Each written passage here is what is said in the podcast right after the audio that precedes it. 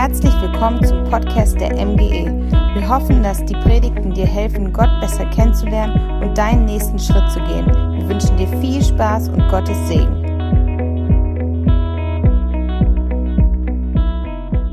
Ja, also erstmal gehaust habe ich nicht, Marie. Ich hab, wurde das sehr gut empfangen, habe da einen super, äh, ja, super Service erlebt, also Service, nee, er wurde echt, äh, hatte alles, was ich mir nur wünschen kann, ähm, Kühlschrank zur Verfügung, habt da gut übernachtet, also wann immer ihr mal Gäste nach Peine bringen wollt, dann könnt ihr ja mal die Bischofs fragen, sind auf jeden Fall sehr gute Gastgeber. Ähm, ja, Genau, wurde schon vorgestellt. Simon Garich heiße ich, bin Campuspastor in der Mosaik Church Stuttgart. Wir sind eine Ekklesia-Kirche, so wie ihr, und ähm, sind da mit äh, vier Kirchen, aber unterwegs nochmal in so einem engeren Netzwerk, nennen uns die Mosaik Family, Ulm, Stuttgart, Pforzheim und Ehingen. Und da haben wir einen gemeinsamen Hauptleiter, den David Schneider, und verschiedene Campi, verschiedene lokale Kirchen mit jeweils einem Campuspastor. Genau, zu mir ähm, das gesagt, ich betreibe einen Apologetik-Channel. Das ist meine Leidenschaft, Menschen zu zeigen, warum der christliche Glaube nicht nur schön, sondern auch wahr ist, warum er den Tatsachen entspricht. Und ähm, genau an der Stelle ein bisschen Werbung für Instagram und YouTube. Falls ihr da seid, könnt ihr gerne da ähm, drauf. Und ich finde es Hammer, heute hier in eurem ersten Gottesdienst zu sein, in eurem ersten, ersten Gottesdienst. Ähm, wenn einer feiert, dann feiern alle anderen mit. Wir sind ja als Gemeindeverband unterwegs und ich finde es total cool zu sehen, wie an anderen Ecken in Deutschland Gott sein Reich baut und auch inmitten von Corona er Wachstum schenkt und seine Kirche baut. Yes, ähm, auf unserem Channel, ähm, da setzen wir uns auseinander mit schwierigen Fragen von Menschen, die ähm, ja nicht mehr glauben oder die glauben, aber da irgendwo keine guten Antworten drauf finden konnten. Und ähm, eine der, ähm, eine der Punkte, einer der häufigsten kritischen Einwände gegen den christlichen Glauben, wenn man jetzt nicht gerade auf dem Mond lebt oder in einer Bubblegum-Blase und nur mit anderen Christen unterwegs ist, wird der einem immer wieder mal begegnen. Nämlich der Einwand, wie kann man sagen, dass Jesus der einzige Weg ist? Wie können Christen behaupten, dass Jesus der einzige ist, der uns zu Gott bringt? Das ist doch intolerant. Solche Reaktionen könnten kommen. Wenn du das sagst, ähm, ich glaube das, dann kann es sein, dass es einen ziemlich krassen Widerhall gibt. Ähm, wie kann man das glauben? Das ist doch eng, das ist doch exklusiv, das ist doch ausgrenzend gegenüber Menschen aus anderen Glaubensrichtungen. Wie kann man sagen, man selber ist im Alleinbesitz der Wahrheit und alle anderen liegen falsch? Ich alleine habe die Wahrheit über Gott und die anderen nicht. Und es sind nicht nur Nicht-Christen, die diese Frage aufbringen, es sind auch Christen, die sich genau das fragen. Wieso sollte nur ich richtig liegen, wenn es um den Weg geht, der zu Gott führt und alle anderen liegen falsch? So einer der bekanntesten Philosophen, der genau diese Frage auf den Tisch brachte, war der Engländer John Hick. So John Hick ist im Nordosten Englands geboren und aufgewachsen im letzten Jahrhundert und war von seiner Jugendzeit an an Religion und Philosophie interessiert. So im Jugendalter machte er eine starke Erfahrung mit Gott, starke religiöse Erfahrungen, die ihn dann zu einem evangelikalen Glauben gebracht haben, wurde Mitglied in der Freikirche, später auch Pastor und war begeisterter Christ. Und er hat seinen ganzen Glauben letztlich auch von seinen religiösen Erfahrungen her gedeutet und aufgebaut. Also sein ganzer Glaube war ähm, gegründet auf ähm, religiösen Erfahrungen, auf Begegnungen mit Gott und er war, ähm, er war sogar total dagegen, zu sagen, man müsste irgendwo den Glauben äh, verifizieren können und anhand von Indizien oder Beweisen zeigen können, dass der Glaube wahr ist. Es war letztlich für ihn alles äh, so aufgebaut auf den Erfahrungen, die er hatte. Ähm, und so machen es, glaube ich, auch ähm, ganz viele Christen. Viele bauen ihren ganzen Glauben auf religiösen Erfahrungen und nicht unbedingt auf verifizierbaren Tatsachen. Das gilt für den christlichen Glauben insgesamt, aber auch für die Theologie, die man hat. Also manche, die ähm, kommen jetzt in ihrer Theologie nicht so sehr von der Bibel her, was sagt denn die Bibel zu XYZ, sondern welche Erfahrung habe ich mit dieser und jener Sache gemacht. Ähm, und nicht, dass Erfahrungen mit Gott nicht wichtig sind. Sie sind total wichtig und entscheidend wichtig auch. Ähm, aber wenn die das einzige Fundament sind für unsere weltanschauliche Grundlage oder für unser ähm, für unsere Glaubensüberzeugungen, dann ist das ein bisschen zu wenig und dann kann dasselbe passieren wie bei John Hick. John Hick nämlich hat seine Theologie geändert, nicht aufgrund dessen, was er in der Bibel gelesen hat, sondern aufgrund der anderen Erfahrungen, die er später gemacht hat. Er ist so in, im Rahmen seiner pastoralen Arbeit zusammengekommen mit Menschen ähm, aus ähm, anderen Religionen, aus anderen Glaubensgemeinschaften und das hat sein Leben und seine Arbeit total umgekrempelt. Also er kam in Situationen, wo er sich in Settings plötzlich wiedergefunden hat, wo er mit Menschen zusammen gebetet hat, die einer anderen Glaubensrichtung angehört haben. Und er hat gesehen, mit welcher Inbrunst sie das machen und hat sich dann gesagt, ja, aber das, das kann ja nicht sein, dass jetzt nur ich die Wahrheit habe und die am Ende nicht bei Gott sein werden. Und diese Überzeugung, dass letztlich alle denselben Gott erleben, alle an denselben Gott glauben, ist bei ihm als Resultat aus dem rausgekommen. Ähm, und so kam er zu dem Ergebnis, dass letztlich alle zu demselben Gott beten, aber verschiedene Religionen so verschiedene kulturelle Spielarten von diesem Glauben an den eigentlich gleichen Gott sind. Also jeder glaubt im Grunde an den gleichen Gott, das ist eine Überzeugung geworden, aber jeder nennt ihn halt anders. Jeder gibt ihm ein anderes Label oder würde von seiner Kultur, von seinen Lebenserfahrungen her das Ganze ein bisschen anders betrachten. So von Hick kommt auch eine ganz bekannte Analogie ähm, von dem Berg, auf, an dessen Ende Gott steht, zu dem, oder an dessen Ende das Transzendente steht, zu dem wir auf verschiedene Routen kommen können. Wir können mal das Bild einblenden. Ähm, seine Grundthesen sind die, dass letztlich alle Religionen gleich darin sind, dass sie versuchen, am Ende zu Gott zu kommen und es auch schaffen, ähm, aber dabei einfach verschiedene Routen nehmen. Es ist am Ende derselbe Gott, zu dem die Menschen wollen, aber wie bei so einer Bergbesteigung, wo du ähm, in der Mitte links, rechts äh, raufgehen kannst, ähm, wo du es eher mit, wo du mit dem Hubschrauber hoch kannst oder mit der, ja, ganz klassisch über den, den Bergsteigerweg, ist es am Ende ähm, ja letztlich nur ein anderer Weg zum selben Ziel. So, das ist seine, seine Überzeugung. Menschen versuchen, die Spitze zu erreichen, nehmen unterschiedliche Wege. Ähm, alle werden den, alle wollen ja auf, den, auf dieselbe Spitze, äh, machen es nur anders. Und letztlich suchen alle nach demselben Gott. Und so oder so ähnlich begegnen, glaube ich, vielen von uns in, auf unserer Arbeit, in unserer Uni, ähm, in unserer Schule Menschen, die das so sehen religiöser Pluralismus. So, und es kommt in verschiedenen Facetten daher. Und das ist eine, der man, der man immer wieder begegnet. So, die Frage für uns als Christen darf sein, ist denn Gott ein religiöser Pluralist? War Jesus ein religiöser Pluralist? So, wenn wir uns John Hicks Sinneswandel anschauen, dann merken wir, sein Sinneswandel kam ja nicht dadurch, dass er die Bibel gelesen hat und plötzlich die Erleuchtung hatte, ah, okay, so meint also Petrus es hier, ah, so versteht Jesus es hier, ah, okay, so meint Paulus es, so sagt Gott es. Nein, er machte bestimmte Erfahrungen im Leben und seine ganze Theologie war nur auf Erfahrungen gegründet. Und das ist eine gefährliche Geschichte und so kam, eine, kam ein Sinneswandel in seinem Denken. Ähm, letztlich ist es ein ziemlich dünnes Fundament für eine Überzeugung. Ähm, was wäre denn, wenn er sein Leben lang nur Begegnungen mit anderen evangelikalen Christen gemacht hätte?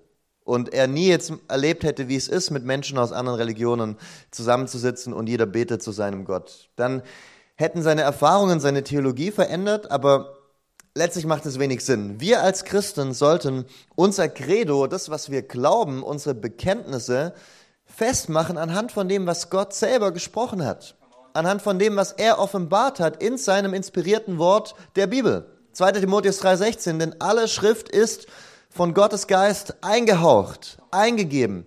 Wenn wir wissen wollen, wer Gott ist, wie Gott ist und wie wir zu ihm kommen können, dann ist das Beste nicht irgendwo nach eigenem Bauchgefühl zu gehen, sondern uns zu fragen, was sagt Gott? Und was sagt Gott? Lass uns mal gehen, zum Beispiel in Jesaja 44, Vers 8. Dort lesen wir, Fürchtet euch nicht und erschreckt nicht, habe ich es dir nicht schon längst verkündet und es dir angekündigt. Ihr seid meine Zeugen. Gibt es einen Gott außer mir? Und hier in der ersten Reihe heißt schon nein. Äh, das ist so das, die unsichtbare Antwort dahinter. Nein, gibt es nicht. Und wenn du dir die Bibel anguckst, immer wieder, lese Jeremia Kapitel 10, wie Gott über die, die Gottheiten anderer Religionen spricht, wie Gott über die Gottheiten der Kanaaniter spricht. Ähm, da siehst du keinen religiösen Pluralismus, würde ich behaupten. So der größte und wichtigste Unterschied zwischen dem Gott des Christentums und den Göttern anderer Glaubensrichtungen ist der, dass der Gott des Christentums existiert. Wie kannst du sowas sagen, Simon? Ich, ich sag gar nichts, okay? Ich sag gar nichts. Ich lese einfach nur einen Bibelvers vor und ähm, Gott sagt es, es gibt keinen Gott außer ihm. Natürlich muss man nicht an die Bibel glauben, aber wenn man es tut, wenn man sich als Christ sieht, dann ist die Sache eigentlich ziemlich klar. Gott sagt es hier, der Gott der Mormonen existiert nicht. Der Gott des Islam existiert nicht. Den haben sich die Autoren des Koran ausgedacht. Krishna existiert nicht, Shiva existiert nicht, Vishnu gibt es gar nicht. Es gibt keinen Gott außer dem dreieinigen Gott der Bibel. Es existieren keine anderen Götter. Alle anderen Götter sind eine Erfindung der Menschen. Nur er, Yahweh, ist der Schöpfer des Himmels und der Erde. Nur er existiert. Das ist der Blick des Gottes der Bibel auf Gottes Vorstellungen anderer Glaubensrichtungen. Und es tut von vornherein, glaube ich, schon mal einen ziemlich äh, krassen Blick darauf geben. Aber Gott ist kein religiöser Pluralist, so viel können wir schon mal festhalten. Und auch als Gott in Jesus Mensch geworden ist, hat er klar gemacht, dass er kein religiöser Pluralist ist. Jesus sagt in Johannes 14,6 eine ziemlich straighte Aussage. Er sagt, ich bin der Weg und ich bin die Wahrheit und das Leben. Niemand kommt zum Vater als nur durch mich. Er stellt hier einen ziemlich absoluten Anspruch auf. Er sagt nicht, dass er ein Weg zu Gott ist. Er sagt nicht, dass er eine Wahrheit ist. Er sagt, ich bin die Wahrheit.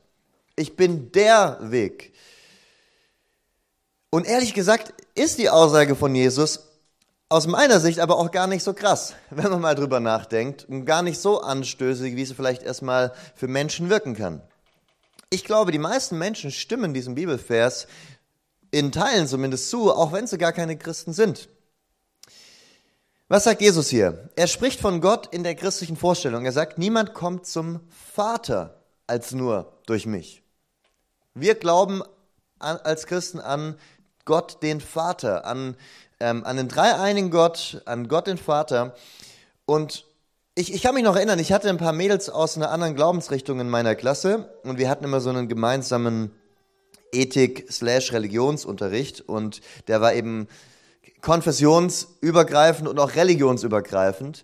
Und ähm, unser Lehrer, er hatte diesen Mädels aus der anderen Glaubensrichtung das Vaterunser zum Lesen gegeben. Und er hat sie gefragt, ob sie das auch mitbeten könnten. Und sie gehen so die ganzen Punkte durch, geheiligt werde dein Name, ja, könnten wir mit, äh, wobei, da wäre schon die Frage, wie ist Gottes Name, aber äh, wir haben gesagt, ja, das können wir mitbeten, äh, unser tägliches Brot gibt uns heute, können wir mitbeten, können wir, können wir, können wir, können wir alles mitbeten, aber niemals, niemals, niemals könnten wir sagen, dass Gott unser Vater ist. Das geht nicht, das wäre Haram. Das ist in unserer Glaubensvorstellung nicht möglich. So, sie, sie könnten bei allem mitbeten, aber sie könnten nicht äh, Gott Vater nennen. Und da würde ich schon mal sagen, wenn Jesus sagt, niemand kommt zum Vater als nur durch mich, und sie sagen ja, wir können Gott nicht Vater nennen, er ist, er ist kein Vater für uns, dann glauben sie ja gar nicht an den Gott, zu dem sie laut Jesus nur kommen können durch ihn. So die meisten Menschen aus nichtchristlichen Religionen glauben überhaupt nicht, dass Gott ein Vater ist. Sie glauben also gar nicht an den Gott, von dem Jesus sagt, dass man nur durch ihn zu ihm kommen kann. Wenn Jesus sagt, ich bin der einzige Weg, dann ist ja die Frage, der einzige Weg wohin? Wohin? Was ist am Ende auf dieser Bergspitze? Und Jesus sagt, dort wartet der einzige Gott, der existiert, der dreieinige Gott in Vater, Sohn und Heiligen Geist. Und er sagt, er ist der einzige Weg zu diesem Gott. Ich kann mich gar nicht angegrenzt, äh, ausgegrenzt oder angegriffen fühlen, wenn mir jemand sagt, du kannst zu diesem Gott, an den du gar nicht glaubst, überhaupt nicht kommen.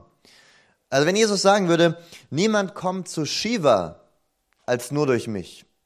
Wir sagen, okay, ja, ich, ich, ich glaube ja auch nicht an Shiva. Wenn, jemand, wenn er sagt, ich glaube nicht an Vishnu, äh, niemand kommt zu Vishnu als nur durch mich. Sagen, okay, kein Problem, ich, ich, ich glaube nicht an Vishnu, ich glaube nicht an Shiva, ich fühle mich da jetzt nicht angegriffen. Und ähm, ich glaube, ehrlich gesagt, dass man so auch das Ganze ein bisschen mal die, die Luft aus den Segeln nimmt, wenn Leute sich da angegriffen fühlen. Denn wie kann ich mich denn angegriffen fühlen, nicht zu einem Gott kommen zu können, an dessen Existenz ich gar nicht glaube? Und wenn jemand sagt, hey, wie kannst du das sagen? Dann frage ihn, glaubst du an den dreieinigen Gott der Bibel? Glaubst du an Gott den Vater? Nein. Wie kannst du dich dann angegriffen fühlen, wenn, wenn Jesus sagt, dass er der einzige Weg zu ihm ist? Was manche Menschen sagen ist, na gut, wir, wir glauben an denselben Gott, aber wir nennen ihn einfach nur anders. Ähm, so wie John Hicks es auch letztlich sagen würde. Wir geben dem Ganzen einfach ein anderes Label. Die einen sagen halt Shiva, die anderen sagen Allah, die anderen sagen Jesus. Derselbe Gott, aber mit anderem Label. Aber dass die einen Gott als Vater ansehen und ansprechen und Menschen in anderen Glaubensrichtungen nicht, das bedeutet mehr, als dass sie ihnen einfach einen anderen Titel oder einen anderen Namen geben. Denn es drückt ja schon zutiefst eine Art von Beziehung aus, die du zu dem Transzendenten, die du zu Gott hast oder eben auch nicht hast. Wenn Gott ein Vater für mich ist, dann habe ich eine ganz andere Beziehung zu ihm, als wenn er es nicht ist. Als wenn ich ihn als jemanden sehe, der weit weg ist von mir, zu dem ich nicht durchdringen kann, oder der, wie es in manchen Glaubensrichtungen geglaubt wird, nicht mal eine Person ist, sondern nur eine Energie, eine Kraft, ein, ein göttliches, allumfassendes Sein, aber letztlich nicht eine Person, mit der ich eine persönliche Beziehung habe. Also die Unterschiede zwischen verschiedenen Glaubensrichtungen betreffen nicht nur einfach den Namen, den wir Gott geben, sondern betreffen auch die Eigenschaften, die wir Gott zuschreiben, beziehungsweise wer oder was Gott überhaupt ist. Wie gesagt, ist er eine Person, zu der man eine Beziehung haben kann, oder ist er ähm, eine Energie, eine Kraft?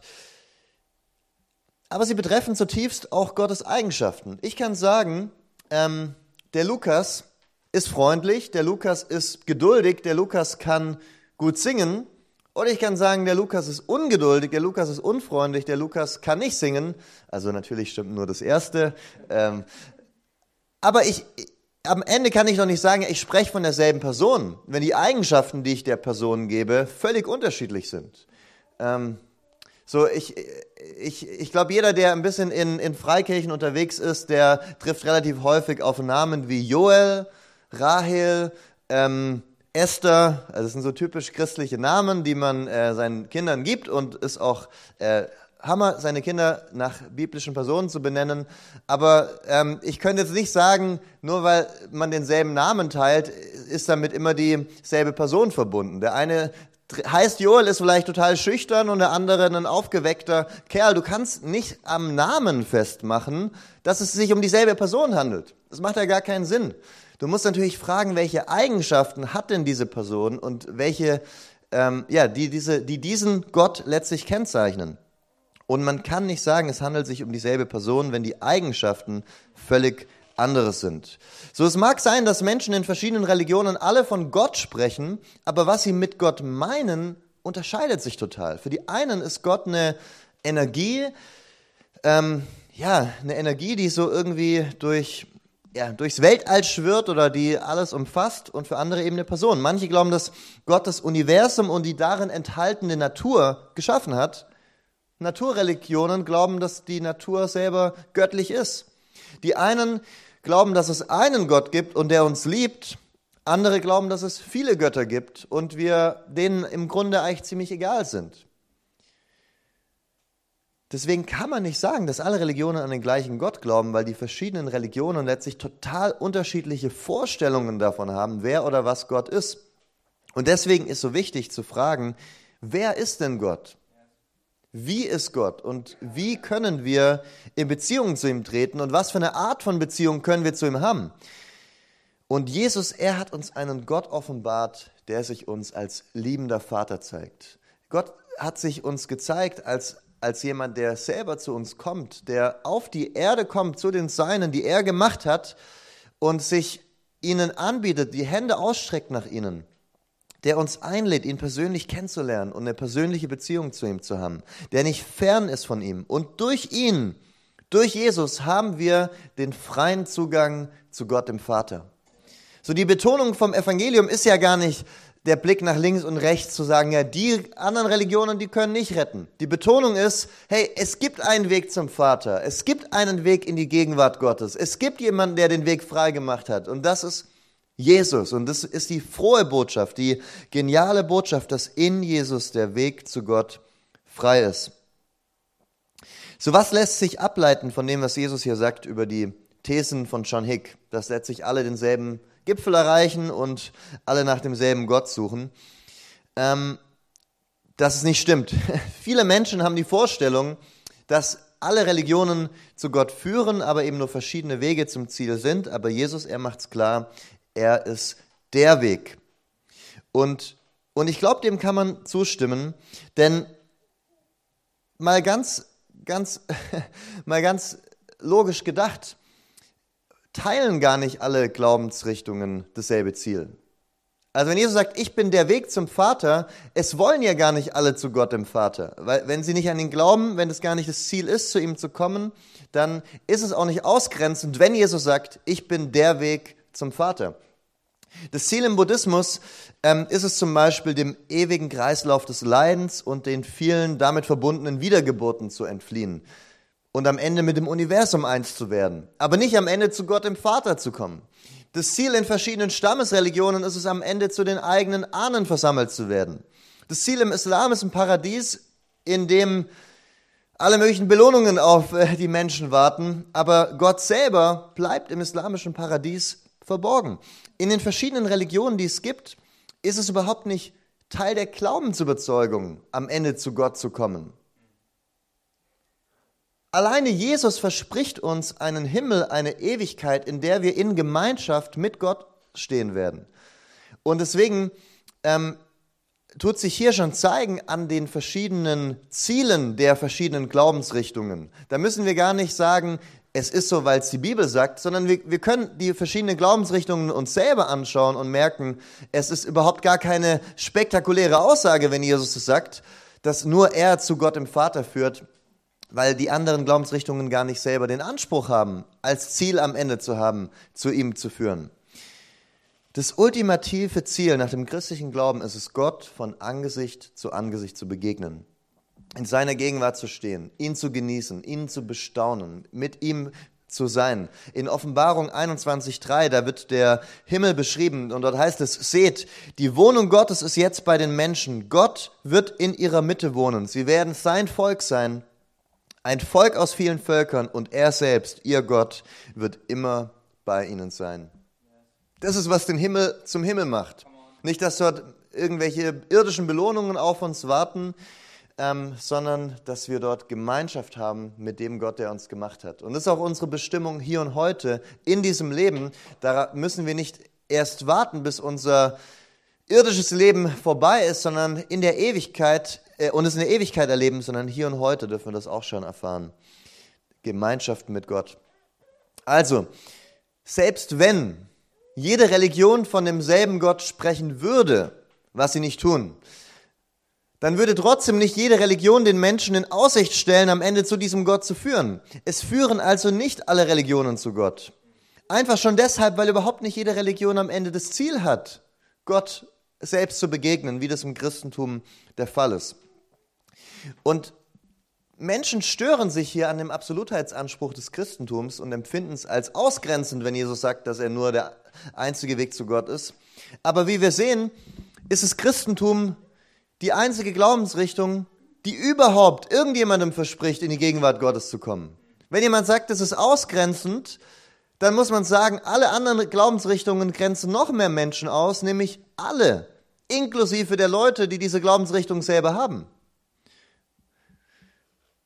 Wie kann ich dann jetzt hingehen und sagen, hey, das ist intolerant, dass Jesus das nicht jedem verspricht, wenn auf der anderen Seite kein Religionsgründer das überhaupt irgendjemandem versprochen hat, dass jemand, der an ihn glaubt, am Ende bei Gott in seiner Gegenwart sein kann. Ja, Der Fokus von Jesu Aussage ist aber dabei überhaupt gar nicht, Menschen auszugrenzen. Das ist so wichtig. Oder darüber zu sprechen, wer nicht bei Gott sein wird. Er sagt es ja nicht in der Abgrenzung. Er spricht positiv darüber, hey, ich bin der Weg zu Gott. Es ist zu zeigen, jeder ist eingeladen. Jeder kann durch ihn, durch Jesus zu Gott kommen. Jeder kann durch ihn, durch Jesus die Gegenwart Gottes erleben. Und das eben nicht erst in der zukünftigen Welt, sondern schon hier und heute. Vor allen Dingen aber ist Jesus der einzige Weg, weil er der einzige ist, der uns überhaupt auf diesen Berg bringen kann. Weil wir ohne ihn keine Chance haben, auf diesem Berg anzukommen. So was ja dieses Bild vom Berg auch irgendwo impliziert, ist, dass wir selber es irgendwo schaffen müssen, uns da hoch zu kraxeln und mit eigener Kraft, mit eigener Anstrengung am Ende, so Gott will, inshallah, dort ankommen auf dieser Spitze.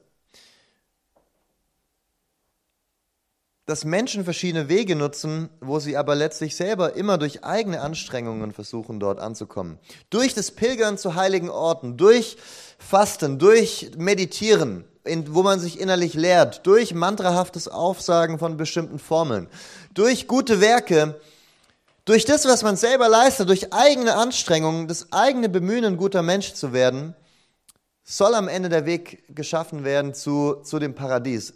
Das ist letztlich, was in den verschiedenen Glaubensrichtungen gelehrt wird. Und je nachdem, wie das virtuelle Himmelskonto aussieht, kommt man am Ende zu diesem Ziel. Und so machen es die Menschen. Wir laufen ans Ende der Welt, ähm, um in Ashrams, um uns selber zu finden, pilgern in, in, in heilige Städte, um dort um schwarze Steine zu laufen. Aber das Evangelium ist die komplett andere Botschaft. Es ist die Botschaft von einem Gott, der zu uns gekommen ist, weil wir es selbst niemals zu ihm schaffen könnten, der den Berg verlassen hat und zu uns gekommen ist, um uns im Lift mit hochzubringen und zu sagen, Leute, ich habe den Weg schon frei gemacht, durch mich könnt ihr hoch. Die Botschaft des Evangeliums ist eine frohe Botschaft, fröhliche Nachrichten, gute Nachricht. Aber um verstehen zu können, dass es gute Nachrichten sind, müssen wir auch erstmal verstehen, dass es schlechte Nachrichten gibt. Sonst macht das Evangelium gar keinen Sinn. Und das ist der Grund, warum für viele die Botschaft vom Kreuz überhaupt keinen Sinn macht. Weil sie davon ausgehen, ja, wir sind ja alle gute Menschen, wir schaffen es, wenn wir uns anstrengen, sowieso von selber, schon irgendwie einigermaßen. Aber um das Evangelium verstehen zu können, muss ich erstmal verstanden haben, nein, ich schaffe es nicht selber auf diesem Berg. Egal wie sehr ich mich auch bemühe, egal wie sehr ich mich auch anstrenge, meine eigenen guten Taten reichen nicht aus. Die schlechte Nachricht ist, dass Gott gut ist. Denkst du, wie kann das sein? Wieso ist es eine schlechte Nachricht? Es ist eine schlechte Nachricht, denn weil Gott gut ist, wird umso deutlicher, wenn wir vor ihm stehen, dass wir es nicht sind. Wird umso deutlicher, wie viel Schlechtes in uns steckt, wie viel lästerliche Gedanken, wie viel böse Worte, wie viel Unreinheit, wie viel Lügen, wie viel Gedanken, wo wir niemals irgendjemandem äußern würden. Wie viele Dinge, die wir nicht auf ein Blatt Papier schreiben, vorne an die Brust pinnen und dann hier durch die MGE laufen. Weil wir wissen, ey, das, das darf und sollte keiner über mich wissen, aber Gott weiß es alles. Und wenn wir vor ihm stehen, in seinem Licht, dann wird klar, wie viel nicht Gutes da in uns ist und wir können es nicht schaffen, durch gute Werke unsere schlechten auszugleichen. Wenn du einen Kuchen backst und du stellst fest, du hast dort faulige Eier reingepackt in den Teig, dann kannst du nicht zum Ausgleich lauter gute Eier reinpacken und dann wird der Teig wieder gut und du kannst am Ende einen guten Kuchen machen. Nein, der Teig ist kaputt, der Teig ist verdorben. Und so stehen wir als Menschen vor Gott da, kaputt und von Sünde verdorben. Und Jesus, er ist der einzige Weg, weil er das Problem unserer Sünde vor Gott wirklich löst, statt es nur zu retuschieren. Statt nur ein paar gute Eier reinzupacken und irgendwie zu versuchen, das Verhältnis zu verändern. Nein, er ist derjenige, der einen komplett neuen Teig bringt. Er ist derjenige, der einen komplett, ähm, der einen Erlösungsweg für uns bereithält, wo wir nicht noch durch eigenes Zutun irgendwas ähm, hinzufügen können. Römer 3, 20 bis 24, dort Dort lesen wir genau diese Botschaft und dann, dann komme ich zum Ende. Dort heißt es, denn auch durch das Befolgen von Gesetzesvorschriften steht kein Mensch vor Gott gerecht da. Das Gesetz führt vielmehr dazu, dass man seine Sünden erkennt. Also egal, wie sehr man versucht, Gottes Gesetz zu halten, man wird es nicht schaffen. Man merkt vielmehr nur, dass man niemals es schaffen kann. Aber dann geht's weiter. Doch jetzt hat Gott unabhängig vom Gesetz, aber in Übereinstimmungen mit den Aussagen des Gesetzes und der Propheten seine Gerechtigkeit sichtbar werden lassen. Es ist eine Gerechtigkeit, deren Grundlage der Glaube an Jesus Christus ist und die allen zugute kommt, die glauben. Wir können mal hier stoppen. Jesus, er hat den Weg frei gemacht und das, was das Gesetz, was das Einhalten von guten Werken niemals bewirken könnte, weil wir selber niemals dem Maßstab Gottes gerecht werden können, hat er gemacht, indem er dem Maßstab Gottes gerecht geworden ist, indem er auf die Welt gekommen ist und das Leben gelebt hat, das wir hätten leben müssen. Und darum kann er unser dreckiges, schmutziges Gewand abnehmen und uns sein sauberes, reines, helles geben. Und so können wir durch ihn, bedeckt vom Blut Jesu, frei und reingewaschen von aller Schuld, weil er einen stellvertretenden Sühnetod für uns am Kreuz gestorben ist, in die Gegenwart Gottes eintreten, hier und heute schon auf diesem heiligen Berg stehen, in der Gegenwart Gottes leben. Er reißt die Mauer nieder, ein für allemal. Jesus ist der einzige Weg zu Gott, weil er der einzige ist, der den Weg wirklich frei macht, statt nur Instruktionen zu geben, wie du und ich den Ballast, der uns im Weg steht, selber wegräumen können. Jesus ist der einzige Weg. Und meine Frage an dich heute Morgen ist, ist er der Weg, den du gehst? Ist er der Weg, den du gehst? Ist, hast du durch ihn den Weg zu Gott gefunden? Er ist heute hier und er bietet dir an, den ganzen Ballast an Sünde und Dreck, der dich von Gott trennt, aus seinem Leben zu räumen und den Weg in, in Gottes Gegenwart frei zu machen. Vielleicht bist du schon, vielleicht hast du irgendwann mal auf einer Evangelisationsveranstaltung oder vor langer Zeit deine Hand gehoben und diese Entscheidung getroffen. Ich will den Weg mit Jesus gehen aber merkst, da ist einiges an Ballast neu reingekommen in deinem Leben und irgendwo ähm, bist du vielleicht selber wieder in diesem äh, Rat der Religiosität und versuchst selber auf diesem Berg hoch zu kraxeln, statt durch Jesus einfach direkt den Schnelllift hochzunehmen und in der Gegenwart Gottes zu sein, dann will auch er heute Morgen dir sagen, hey, ich will den Ballast an Sünde aus deinem Leben rausräumen und dir ein Leben in Gottes Freiheit schenken. Jesus ist heute hier und, und ich, will, ich, will dir, ich will heute zwei Fragen stellen. Vielleicht bist du heute hier zum ähm, ersten Mal oder warst schon öfter da, aber hast noch nicht diese Entscheidung getroffen, zu sagen, Jesus, ich will dich annehmen als meinen Herrn und Erlöser. Und lass uns mal alle unsere Augen gemeinsam schließen, während ich diese Frage stelle, wer Jesus heute annehmen will, als den Ballastabnehmer, als den Sündenvergeber, als den Schnelllift in die Gegenwart Gottes. Wenn du heute hier bist und du sagst, hey, ich, ich merke, ich bin, ich bin wie dieser Teig, ich bin, ich bin kaputt, ich bin, ähm, vor Gott stehe ich schuldig da und es gibt Dinge in meinem Leben, die sind nicht okay, aber ich möchte heute Jesus rettende Hand ergreifen und sagen, mach du den Weg frei, lass mich ein Leben in der Gegenwart Gottes erleben. Wenn du das willst, dann, dann streck doch mal als so ein Zeichen vor Gott deine Hand aus und sag, ja Jesus, ich, ich will dir heute mein Leben geben oder neu geben. Halleluja. Yes, und meine zweite Frage ist, wer ist heute hier, der sagt, ich, ich weiß es eigentlich besser. Es gibt Dinge in meinem Leben, von denen ich weiß, dass ich nicht in denen leben sollte und die mich irgendwo von der Freiheit, die Gott mir schenken möchte, abkapsen. Aber ich möchte heute sagen, Jesus, lass mich ein sünden- und ballastfreies Leben leben in deiner Gegenwart, in der Gegenwart Gottes. Ähm, ich will heute dich neu einladen, den, den Weg frei zu machen von allem, was mich abhält, wirklich deine Freiheit zu erleben. Ich will ganze Sachen mit dir machen. Wenn du das sagen willst, dann streck doch mal deine Hand als so ein Zeichen vor Gott. Halleluja. Herr Jesus, und ich danke dir für die vielen Hände, die bei den beiden Fragen hochgegangen sind. Und wir beten für alle die Leute, die diesen Schritt heute Morgen gehen möchten, dass du sie segnest darin, dass du ihnen einen festen Grund gibst, auf dem sie laufen und dass sie erleben, wie, ja, wie in, in deiner Nähe echte Freiheit ist, wie in deiner Nähe echtes Leben ist und wie das, was uns keine andere Religion überhaupt verspricht, ja gar nicht in Aussicht stellt, du nicht nur in Aussicht stellst, sondern du uns hier und heute schon erleben lässt, Herr. Dafür möchte ich beten, dass wir wirklich deine Gegenwart, deine Nähe, deine Liebe, deine Gnade hier und heute erfahren und ganz besonders die, die heute Morgen sich dir im Glauben die Hände entgegengestreckt haben. Amen.